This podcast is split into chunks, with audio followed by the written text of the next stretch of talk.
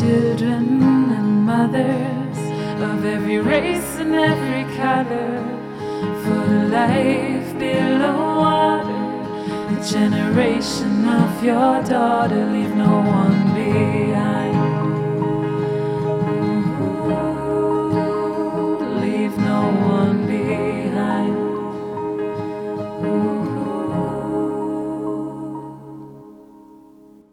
Herzlich willkommen zur ersten Folge von How to SDG, eurem Podcast zur nachhaltigen Entwicklung.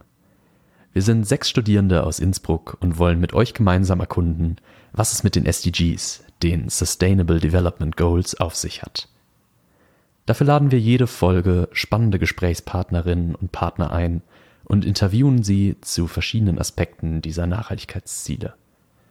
Heute gilt es zuerst einmal zu klären, was genau die SDGs sind, und ich denke, dafür haben wir genau die richtige Person vors Mikro bekommen. Meine Gesprächspartnerin heute ist promovierte Juristin. Seit 2002 arbeitet sie im Bundesministerium für wirtschaftliche Zusammenarbeit und Entwicklung in Deutschland und seit 2014 leitet sie dort auch die Abteilung für Umwelt, Energie und Infrastruktur. Zwischen 2012 und 2014 unterstützte sie als Ministerialdirigentin Horst Köhler, den Altbundespräsidenten der Bundesrepublik Deutschland, bei der Mitentwicklung der Sustainable Development Goals. Und seit knapp zwei Jahren beschäftigt sie sich auch in der Privatwirtschaft mit der Umsetzung der SDGs. Und ich freue mich, genau diese gemeinsam mit Tanja Rödiger-Vorwerk kennenlernen zu dürfen. Hallo Tanja, schön, dass wir uns heute über die SDGs und deren Entstehung unterhalten können. Ja, hallo liebes How to SDG Team an der Uni Innsbruck. Ganz herzlichen Dank für die Einladung. Sehr, sehr gerne. Schön, dass du da bist. Ähm, wir fangen einfach mal direkt an mit der Frage, was sind diese SDGs überhaupt? Ja, vielleicht sagen wir erstmal, was die Abkürzung eigentlich bedeutet, nämlich Sustainable Development Goals. Die Sustainable Development Goals sind eine politische Zielrahmensetzung der Vereinten Nationen die verschiedene Dimensionen von nachhaltiger Entwicklung sicherstellen wollen, nämlich die ökonomische, die soziale und die ökologische Dimension. Und sie wurden 2015 von den Vereinten Nationen verabschiedet und gelten nun seit dem 01.01.2016. Mhm. Und wie kam es zu dieser Vereinbarung? Das ist eigentlich eine ganz lange Geschichte. Und die Geschichte begann so mit einem richtig großen Knaller, nämlich 1992 mit dem sogenannten Earth Summit, einer Weltkonferenz in Rio de Janeiro. Eine große Staatenkonferenz für Umwelt und Entwicklung der Vereinten Nationen. Und man hat damals international zum ersten Mal ein Leitbild der nachhaltigen Entwicklung und der Notwendigkeit der sozialen, wirtschaftlichen und ökologischen Zieldimensionen anerkannt. Man hatte das Ziel, sie aufeinander abzustimmen. Und man hat zum ersten Mal weltweit auf einer solchen Konferenz diskutiert. Damals kam dann die Agenda 21 daraus, das kennen viele. Think globally and act locally. Das war 1992. Im Jahr 2000 gab es dann eine weitere große Konferenz, die sogenannte Millennium Development Konferenz. Und da hat man acht weitere Ziele vereinbart, die waren aber mehr sozial ausgerichtet. Diese Konferenz war in New York und es waren wieder viele Staaten, Staaten vertreten und viele Entwicklungsorganisationen. Das heißt, man hatte einerseits Umweltziele und man hatte soziale Ziele und man hat sich dann 2012 auf der Rio Plus 20 Weltkonferenz entschieden, lasst uns versuchen, einen gemeinsamen Zielrahmen zu finden, wo wir soziale und Umweltziele besser miteinander verweben, weil sie große Interdependenzen haben. Und so sind die SDGs entstanden. Sie sind praktisch eine Verwebung von sozialen und Umweltzielen aus diesen großen politischen Agenten auf den Weltkonferenzen. Und nun haben wir 17 Ziele, die Umweltziele und soziale Ziele verbinden.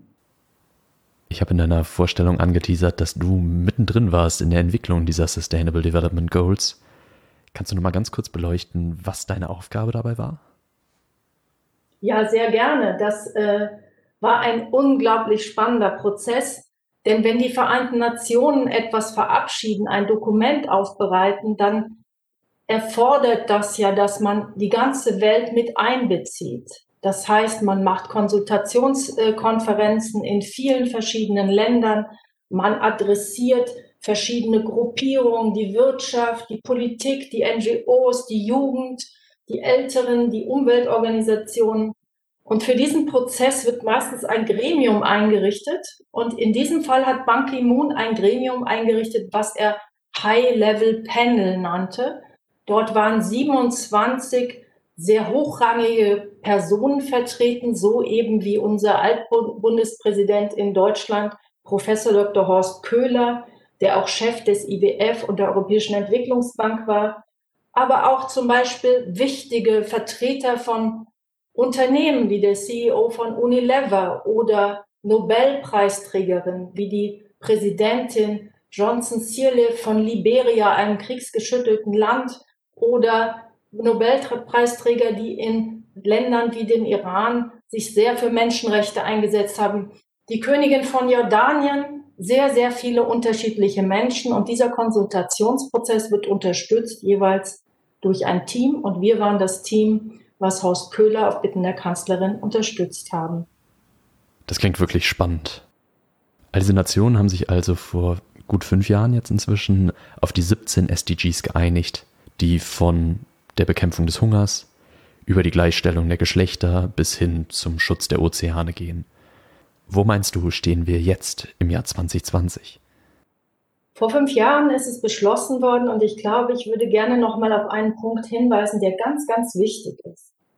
Und zwar zwei Dinge. Das eine ist, die SDGs gelten für alle Staaten, unabhängig, ob sie Industriestaaten sind oder andere noch in der stärker in der Entwicklung stehende Staaten. Das ist neu. Alle Staaten, also global und universelle Geltung. Das zweite ist, dass wir plötzlich einen Zielrahmen vereinbart haben. Wir haben gesagt, zwischen 2015 und 2030, also das Ende ist 2030, möchten wir bestimmte Ziele erreichen. International, alle Länder. Wir haben 17 Ziele vereinbart. Und diese Ziele haben nochmal über 150 Unterziele, die wir Indikatoren nennen. Diese Unterziele brauchen Daten. Und ich glaube, was wir in den letzten fünf Jahren erreicht haben, ist, dass viele, viele Staaten begonnen haben, einen Prozess aufzusetzen und diese Ziele anzustreben. Das geschieht in ganz unterschiedlichen Bereichen. Und ich glaube, die, der, die große Errungenschaft der letzten fünf Jahre ist, dass ein weltweiter Prozess begonnen hat und läuft, der entlang der gleichen Zielagenda ist. Und das ist etwas ganz Großes. Das haben wir so noch nie gehabt. Das klingt erstmal sehr, sehr überzeugend, aber ähm, jetzt nochmal genauer. Hat sich in den letzten fünf Jahren denn was getan? Also neben der Ausarbeitung dieser Daten, wo stehen wir jetzt im Vergleich zu 2015? Hätte man mich vor Covid gefragt, dann würde ich sagen, wir sind große Schritte vorangekommen.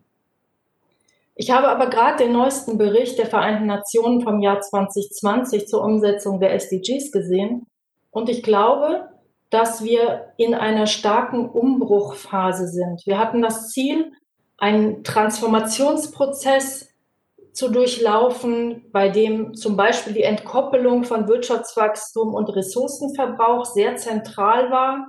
Wir waren auf einem guten Weg, um die Ungleichheit zu reduzieren. Und ich glaube, dass dieser Prozess durch Covid stark durcheinander gekommen ist, um es mal neutral auszudrücken. Wir sehen, dass Probleme wie zum Beispiel die medizinische Grundversorgung, die 50 Prozent der Menschheit nicht hat, zu einem massiven Problem wird. Wir sehen, dass 90 Prozent der Covid-Fälle in Städten stattfindet. Wir sehen, dass vier Milliarden Menschen ohne Sozialversicherungssystem sind. Und wir sehen 30 Prozent mehr häusliche Gewalt gegen Frauen. Was das alles jetzt mit dieser internationalen Agenda macht, das können wir noch nicht absehen. Was wir anstreben können, ist, dass wir dieses disruptive Moment dazu nutzen, um positive Effekte zu verstärken. Das wird eine große Herausforderung sein, aber ich hoffe, dass es uns gelingen wird, diese massiven Beeinträchtigungen unserer bisherigen Lebensweise und politischen Agenden in eine positive weitere Entwicklung zu überführen. Das wird aber noch ziemlich viel Anstrengung bedeuten. Das heißt, die Erfüllung der 17 Ziele innerhalb ihres Zielrahmens bis 2030 wird eine besondere Herausforderung werden. Ich glaube ja. Ich glaube ja, weil wir nicht wissen, welche Auswirkungen wird Covid-19 wirklich auf die wirtschaftliche Entwicklung haben. Wenn wir sehen, dass zum Beispiel drei Milliarden Menschen kein fließendes Wasser in ihren Häusern haben oder gar keine Häuser, das ist aber eine Grundbedingung, die Hände zu waschen, ähm, dann wissen wir noch nicht, welche Effekte tatsächlich eintreten werden. Wir wissen nicht, welche sozialen Spannungen vielleicht verstärkt werden, dadurch, dass jetzt die Schwächsten der Gesellschaft natürlich am stärksten betroffen sind. Die Menschen, die im informellen Sektor arbeiten, die keine soziale Absicherung haben. Wir werden uns einer besonderen Anstrengung unterziehen müssen. Das glaube ich ja. Du hast das Konzept von Think Globally, Act Locally erwähnt. Welche Bereiche unserer Gesellschaft sind es denn, die am meisten erreichen können bei der Umsetzung der SDGs? Ich glaube, dass das etwas ist, was man nach den einzelnen Ebenen unterscheiden sollte. Wenn wir das auf der nationalen Ebene sehen, dann hat jedes Land wahrscheinlich seine besonderen spezifischen Herausforderungen. Es wird eine andere Herausforderung sein, ob wir hier in Österreich sind, wo wir bisher Vollbeschäftigung kannten, oder ob wir in einem Land sind, wo Jugendarbeitslosigkeit oder Arbeitslosigkeit allgemein eine der größten Herausforderungen ist. Ich glaube, das bietet auch äh, dieser Zielrahmen, dass jedes Land für sich entscheiden kann, welche Prioritäten sind in welcher Region meines Landes und für welchen Sektor die dringendsten.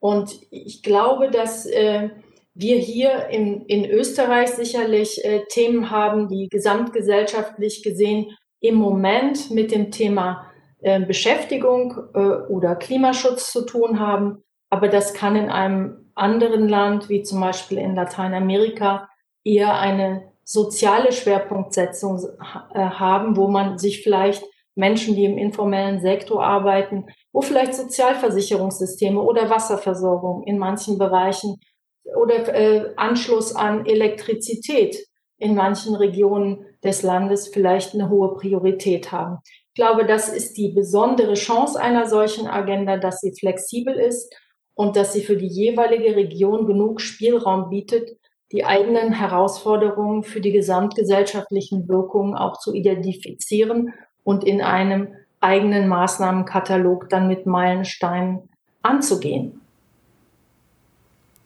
Innerhalb dieser Gesellschaften, wer sind da die Akteure, die mitmachen können? Wir haben jetzt einen Podcast ins Leben gerufen. Ist das einer der Schritte, die äh, dahin führen können, die Sustainable Development Goals zu erfüllen? Wenn wir es mal so ein bisschen äh, strukturiert in einem Land uns vorstellen, wie zum Beispiel Österreich, äh, wo wir ja an der Uni Innsbruck sind, dann haben wir natürlich einmal die nationale Ebene, also die Regierung mit ihren einzelnen Ministerien. Dann haben wir die Regionen, die Bundesländer, die können Regelungen treffen. Dann haben wir die wichtigen zentralen Akteure, die Gemeinde und dann die Familie oder die Kleingruppe, das Individuum. Wenn wir es jetzt mal sektoral sehen, dann würde ich sagen, wir haben die Wirtschaft, wir haben die Politik, wir haben die Umweltorganisationen, wir haben die sozialen Organisationen. Also es ist ein ganz breites Spektrum und darum, daraus wird auch eigentlich ersichtlich, dass jeder einen Beitrag in seinem Umfeld oder seinem Berufsfeld zur Umsetzung der SDGs leisten kann.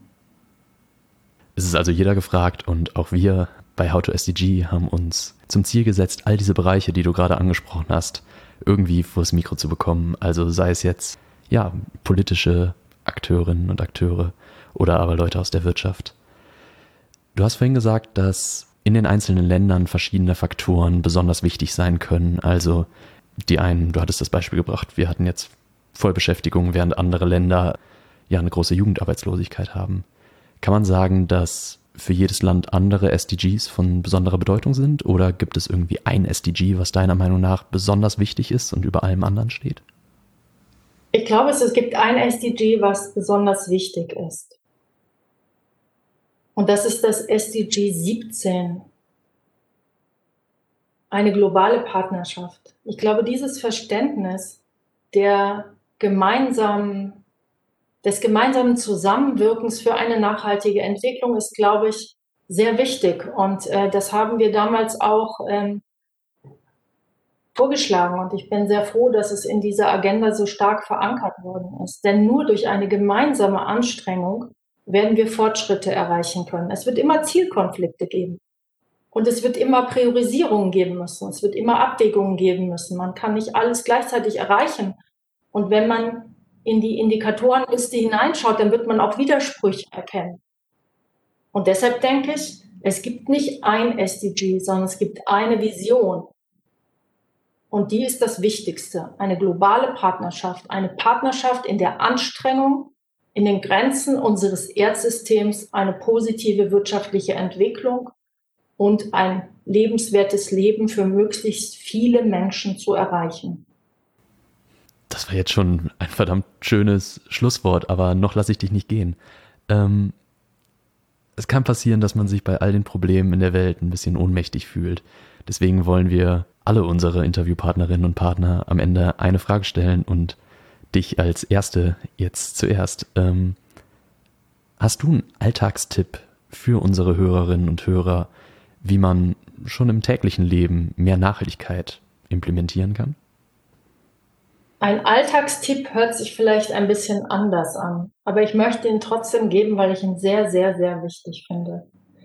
Und zwar würde ich es gern mit dem englischen Philosophen der Aufklärung Francis Bacon aus dem 16. Jahrhundert halten. Der hat etwas gesagt, was ich für sehr klug halte und was ihr bestimmt kennt.